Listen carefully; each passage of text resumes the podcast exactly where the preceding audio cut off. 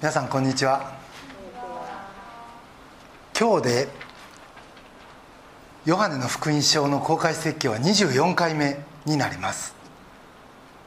イエスはガリラヤ湖のほとりで5000人のお腹をいっぱいにした後その奇跡に感動してイエスを王様に祭り上げようとした群衆のところを一旦離れます。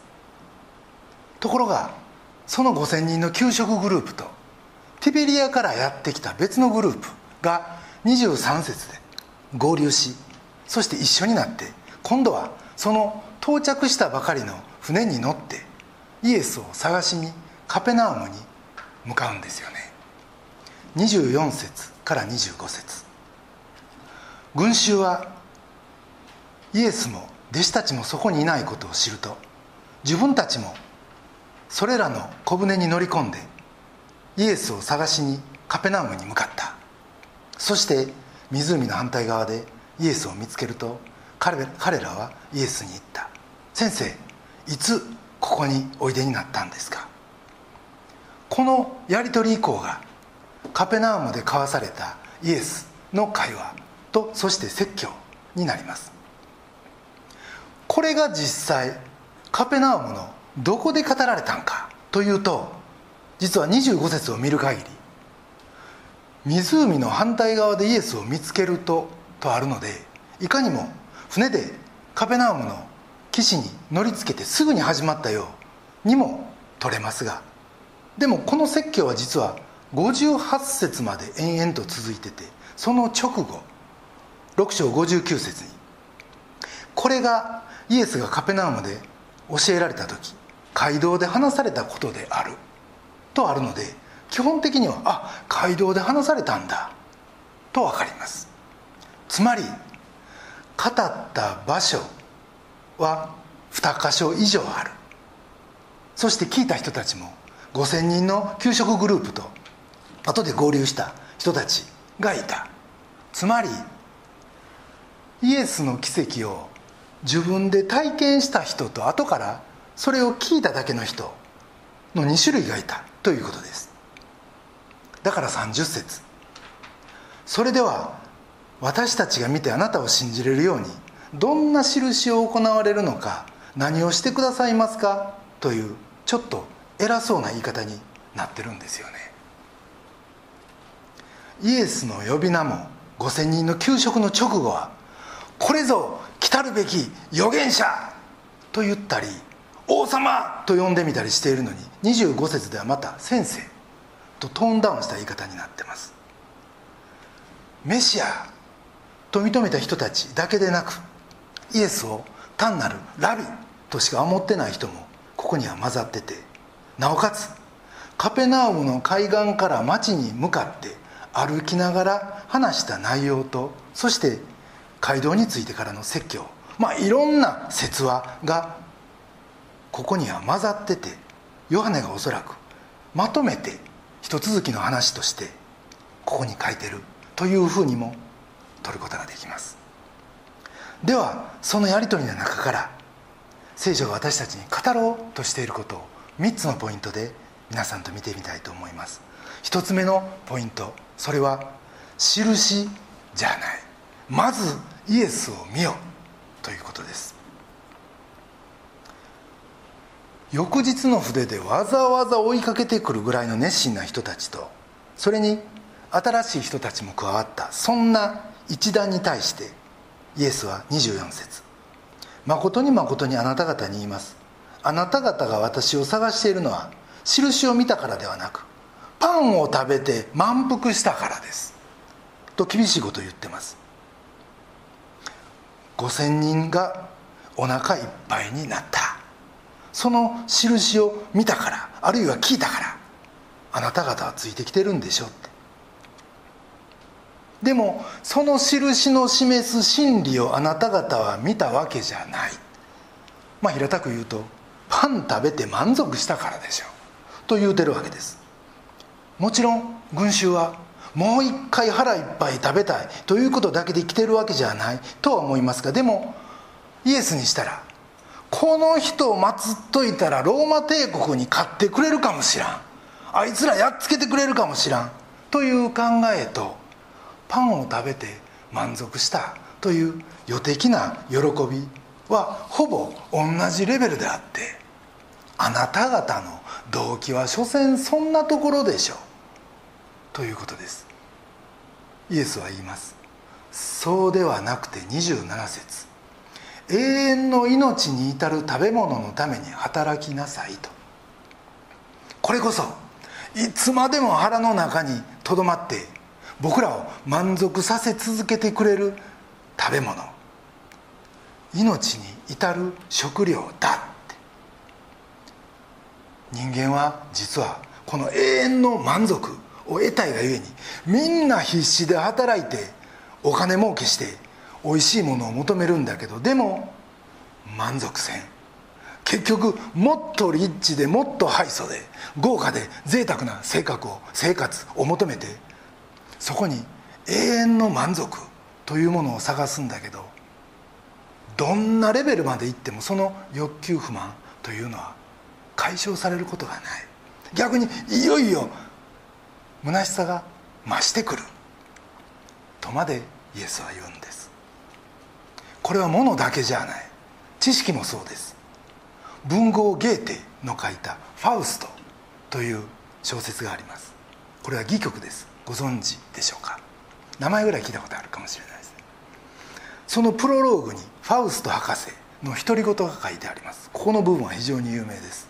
とにかく俺は哲学も文学も法学も医学ももちろん神学も徹底的に勉強し裏の裏まで探求した。そしてここにこうしてただぼやっといる。全く気の毒でバカな男だ。と自重しそのくせ何も知らなかった昔より何も偉くなってない。一体この世界を奥の奥で全ているのは何なんか？それを知りたい。そこで働いている一切の力。その種は何なんか？それを見たい。とファウス博士は言います。彼はものすごい優秀ながらでも何をやっても満ち足りん。そんな自分の欲求を持て余してあげく結局彼はメフィストフェレス。これは誘惑の悪魔なんですがこの悪魔と契約を結んでしまうんですね。そこから戯曲は始まります。僕らは一生懸命働くし一生懸命研究する。そしていろんなものを身につけようとするんだけど。でも心の奥底で本当に得たい知りたいと思ってる本当の欲求を満足することはできないんです。本当の飢え渇き。いうものはそんなもんじゃ満たされない。そういう働き方ではなく27節。永遠の命に至る食べ物のために働きなさい。と聖書は言ってるわけです。働きなさい。この言葉は実は追求しなさい。探求しなさい。という意味の言語です。第一テモテ6章12節。でパウロはテモテに対して信仰の戦いを立派に戦い永遠の命を獲得しなさい。と進めています。永遠の命。とは立派に戦い抜いて手に入れるもんだ。ということです。そしてこの「戦い抜く」とか「信仰の戦い」と訳されている言葉は実は競技場で走るいわゆる徒競走を示す言葉です。つまり信仰は戦うことによって成長するって。そして競争を通して永遠の命を獲得することができるんだ。と言ってるわけです。ところでイエスご自身もマタイの6章31節32節でこういうことを言ってます。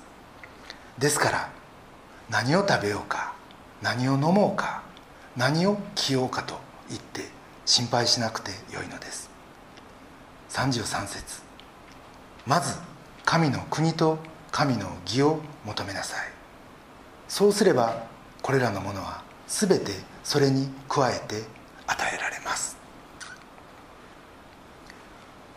私には一体何が大切で何がそうでもないんかって何が不可欠で何がどうでもええもんなんかを見極める必要がある。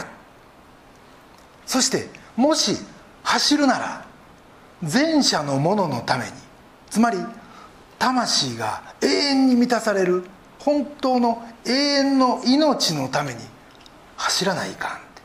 さもないと最後は虚しさだけが残るよというんです。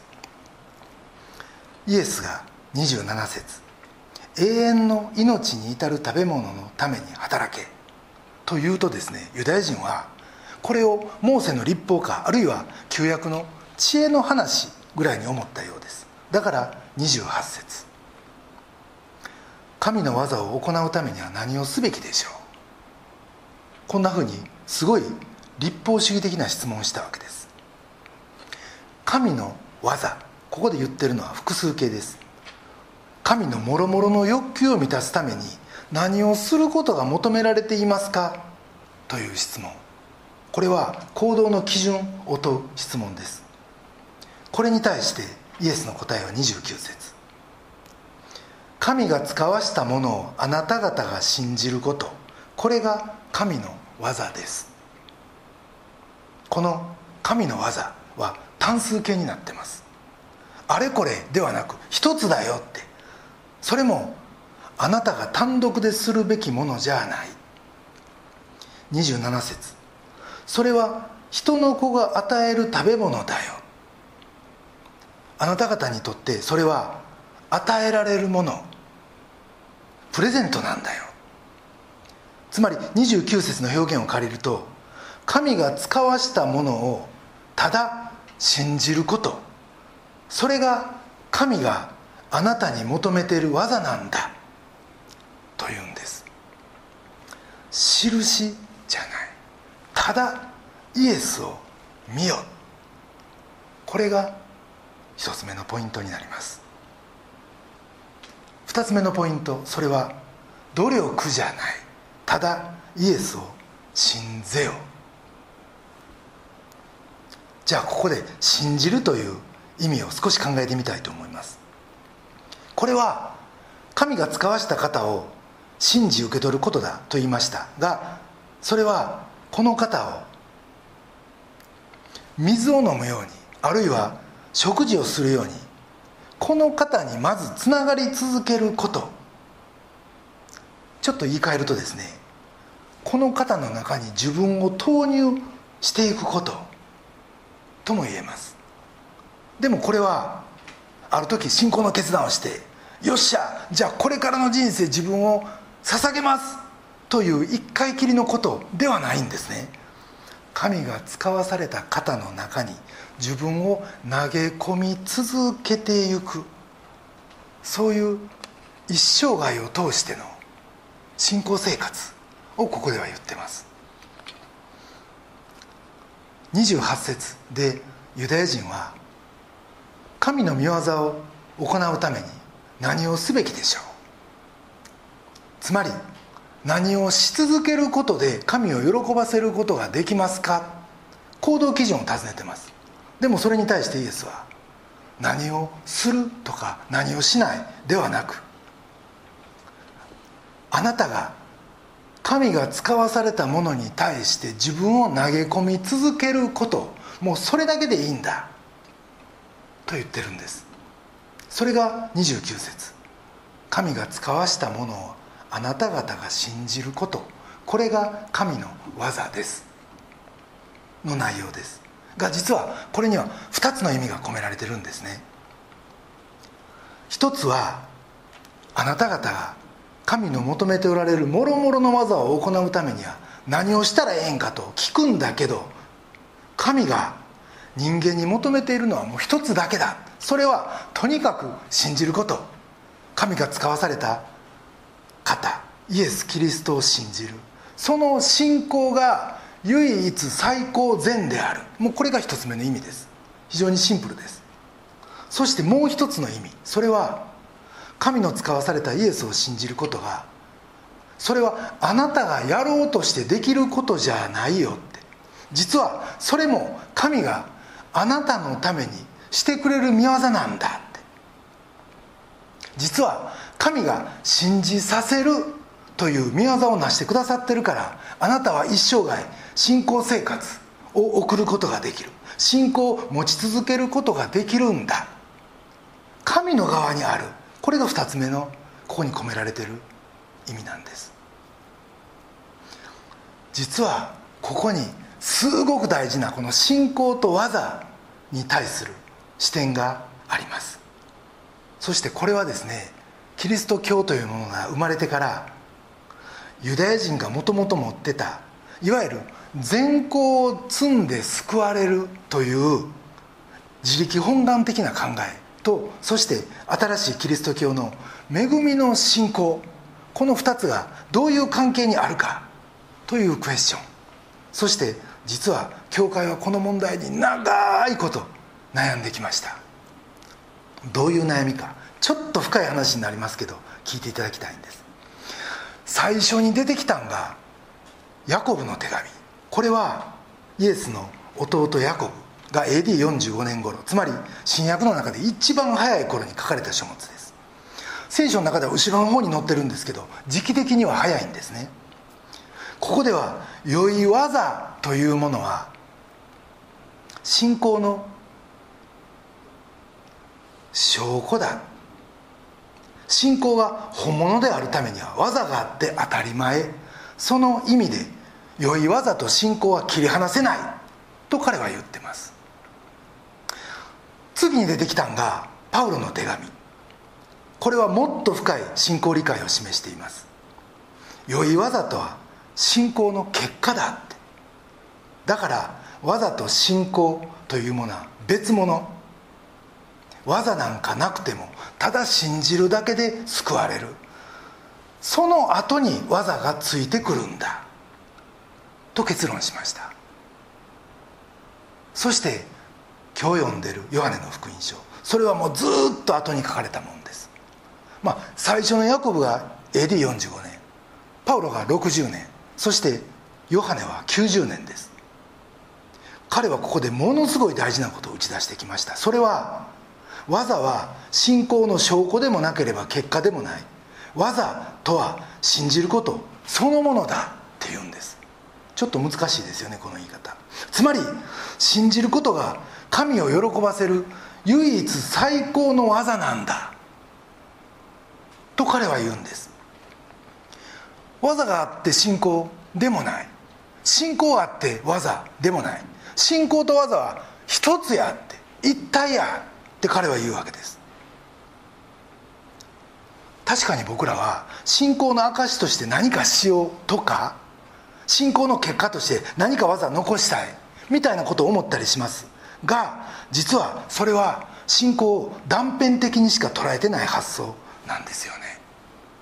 ヨハネがここで言ってるのはヤコブの言う信仰がうちにあれば外に技は現れてくるはずだというのでもなくパウロの言うように信仰で始まり技が後に現れてくる。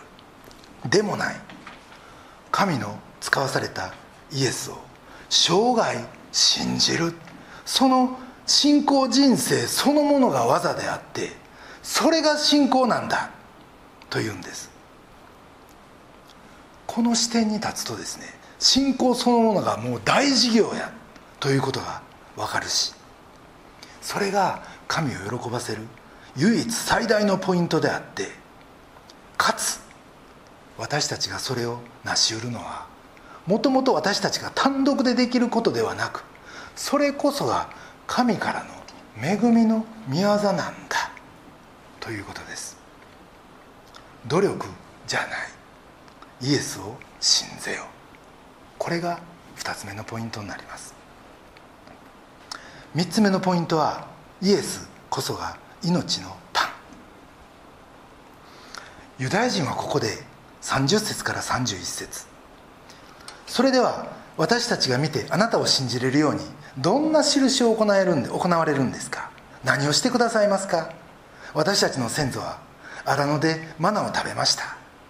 神は彼らに食べ物として天からのパンを与えられた。これ書いてある通りです。ちょっと高飛車な感じで切り返してます。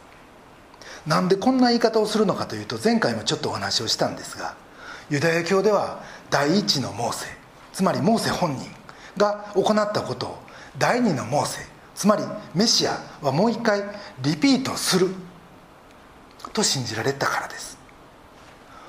モーセはマナを降らせたんやからあなたも降らせてよ。というわけです。それに対してイエスは言われます。32節。誠に誠にあなた方に言います。モーセがあなた方に天からのパンを与えたのではありません。私の父がもうこれ主語が変わりますよね。私の父があなた方に天からのパンを与えてくださるのです。時勢も変わります。昔荒野でモーセの時代に与えられたマナは天から下ってきた。ものでも今回のマナは本物のパン。天からのパン。ものじゃないって。物体じゃないって。33節。神のパンは天から下ってきて世に命を与えるものなのです。とあるようにもう自分から意志持って下ってきて行動するというわけです。だからモーセとイエスを比べてどうの？ではない。送り主は両方神だ。そして天の神様今度は自分の息子であるこの私を生けるパンとして使わされた。というんです。それも対象は世です。イスラエル民族民族だけじゃない。そして与えるは与え続けるという時勢。つまりいつの時代もどこにおる人も与えられる。与え続けられる。これが命のパンだというんですね。へえそんな都合ねえパンやったらぜひ私たちもいただきたいもんですなみたいな。そういうちょっとなめたような口調でノリで34節は語られてるんですけれども。でも今日の結論はそんな興味本位ではなく真面目な意味で34節。主よそのパンをいつも私たちにお与えください」と祈り告白したい。と思います。それは日曜の糧を今日もお与えください。という主の祈りと似た祈りですがこの日曜の糧というのは命のパンであるイエス・キリストをも指す言葉なんですよね。誠の糧とは今この瞬間私たちが受けることのできる糧。誰でも信じるなら天から下ってきて与えられる糧です。でもそれは求めないとダメなんですよね。今日もぜひこの思いでこの後ご一緒に心から主の祈りをお捧げしたいと思います。聖書の中に永遠の命があると思ってあなたたちは調べてるけどそれは見当違いだってお門違いだってイエスは私たち今見てる6章のちょっと前5章39節で言われました。確かに僕たちには聖書も与えられてます。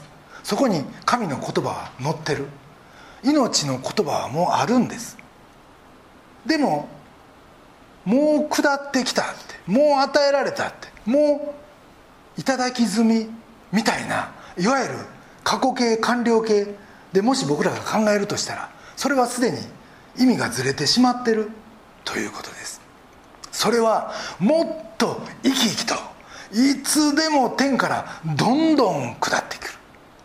そういう命のパンそれが僕たちが聖書を読むたびに御言葉を聞くために与え続けられてるって。それが僕たちの正しい感覚でありそして理解なんですよね。これこそが神の求められてる技であり私たちと神とのあるべき関係なんじゃないでしょうか。イエスこそが命のパン。これが3つ目のポイントです。僕は中国で駐在してた時合弁会社の当事会当事会っていうのはいわゆる取締役会ですがよく通訳に借り出されました。当時は日本人でチャイニーズスピーカーがほとんどいなくてよくそのお役目が回ってきたんですね。でもその中で忘れることのできない当事会が一つあります。それはもともとその合弁会社が本当に経営的にどん底やった時のこと。でそういう時って本当の理由はそうじゃないのに相手に問題があるって。日本なら中国中国なら日本。もうパートナーが本気でやってくれんから経営がうまいこといかんねや。と思い始めるわけです。日本から来てるあの副総経理。副総経理っていうのは副社長ですがあいつクビにすべきやと中国側の取締役が言い出した。あいつは中国人の心が分かってない。行動が理解できん。やり方も乱暴や。みたいなことを一人が言い出すとそんなんで変な変な盛り上がりで「そうだそうだ!」えらい紛糾しました。みんな経営なんでピリピリしてた時やったんでそれだけに通訳する僕も誤解がないように言葉を選んで本当に愛を持って伝える。その大切さをその時ほど感じたことはありませんでした。丸一日かかって当時会が夜遅うに終了しみんなくたくたやったけどでもその後の打ち上げの時「今日の話し内容はよかった」「誤解が解けた」いわゆる矛盾と思ってた中身が理解できた。いやいやこっちこそこれから中型ともうまくやっていけそうや。お互いも満面の笑み。で談笑し時間を忘れて組み交わし続けた。そんな風景を思い出したわけです。が今回この説教の準備をする中であ実は今やらせてもらっているこの御言葉を取り継ぐその予行演習をあの時やらせてもらってたんや。ということに気づいて皆を崇めました。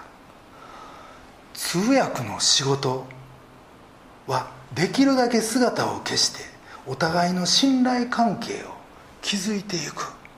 そこに仕事があるからです。今神と聴衆の信頼の中継ぎをする。実はこれがズバリ説教なんですよね。説教の課題は皆さんが僕を信頼するのではなく僕の説教を通してイエスとお会いしイエスを信頼する。それが最終目的です。特にあの時の当時会もそうでしたが皆さんが大変な状況にある時こそこの信頼関係構築いうのが大切な難事業でありかつ一大事業なんですね。今自分は嵐の中にいる。という方ここにおられるでしょうか。でもそういう嵐の中でこそ海の上を歩くイエスを見私だ恐れることはない。という声を聞きあああなたでしたか。私はあなたを信頼します。と答えれるかどうか。そういう関係をこの礼拝を通して神との間に作れるかどうか。たとえ不調の中にあったとしてもあなたならおできになりますよね。私はそれを信じますと全てをお委ねすることです。先ほどあの若い副総経理その会議の後中国側の信頼を得がぜやる気を出してもう仕事をするわするわ。その数年後社内の40もある中国向けの投資会社のトップの成績を収め表彰されました。社員4000人の前で表彰式中国側の側近の人たちは大喜びでした。あの数年前のあの首騒動は何やったんやいう感じです。それ見ててあ人は信頼するとこれほど変わるんやって。信頼ってこんだけ大事なんや思いました。そのことでやる気もパフォーマンスも全然変わってくるからです。でもそれって実は人格ある神も同じなんじゃないかな。まず信頼申し上げる。その時それに応じて僕らにもよくしてくださらないはずがないと思うんですよね。もちろんご利益ではないし神の御心がどこにあるかなんて100%分かるはずはない。そこには動かすことのできない。神の主権があるからです。でも逆に疑って疑ってどうかなどうかな。神様大丈夫かな。本当におるんかな。俺のこと見てるんかな？神様愛してくれてるんかな？なんて。思ってる間は本当は愛と恵みの神であっても何もええもんはいただけんやろうなって。この服装経理の変貌ぶりとその後の働きぶり。そして結局その結果周りをどれだけ彼がハッピーにしたかを見た時に単純にそう思いました。人でこれですよ。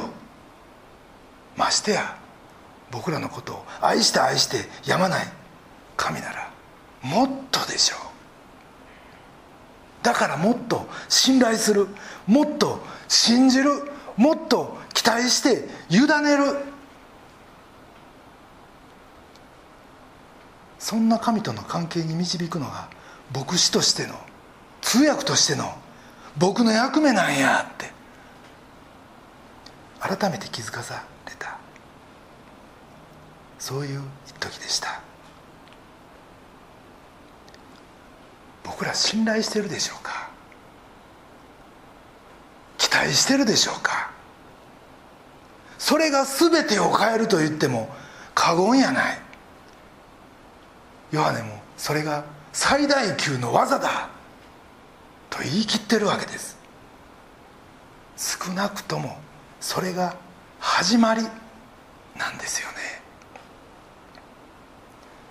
難しい問題が山積している今やからこそその方に委ねてそしてその方に投入し続ける。そういう信仰生活を私たち送っていきたい。と心から思います。それでは一言お祈りいたします。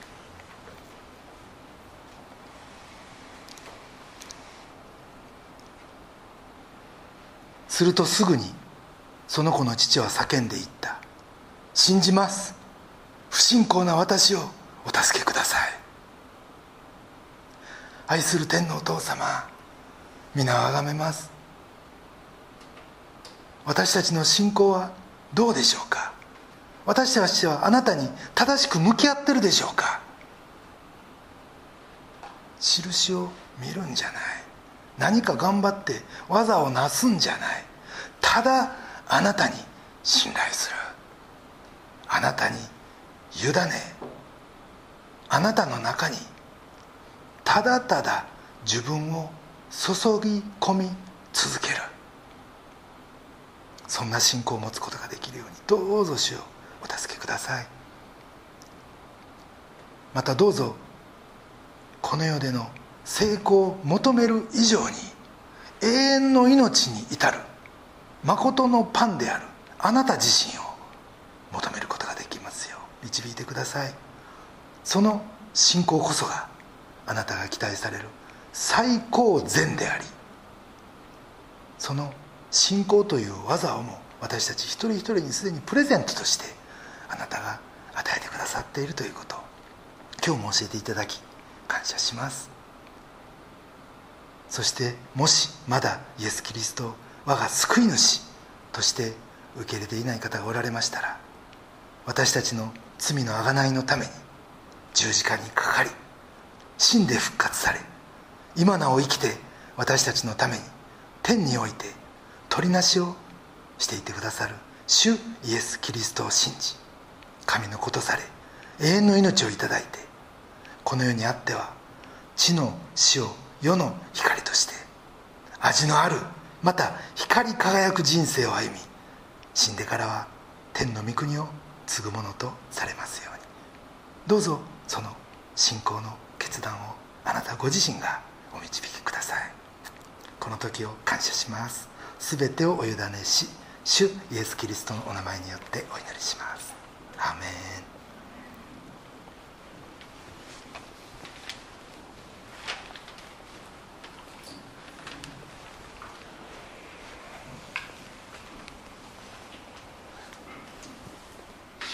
愛と死の使わしに応答し、イエス、君の皆ををもって主を賛美いたします。皆さんご起立くださ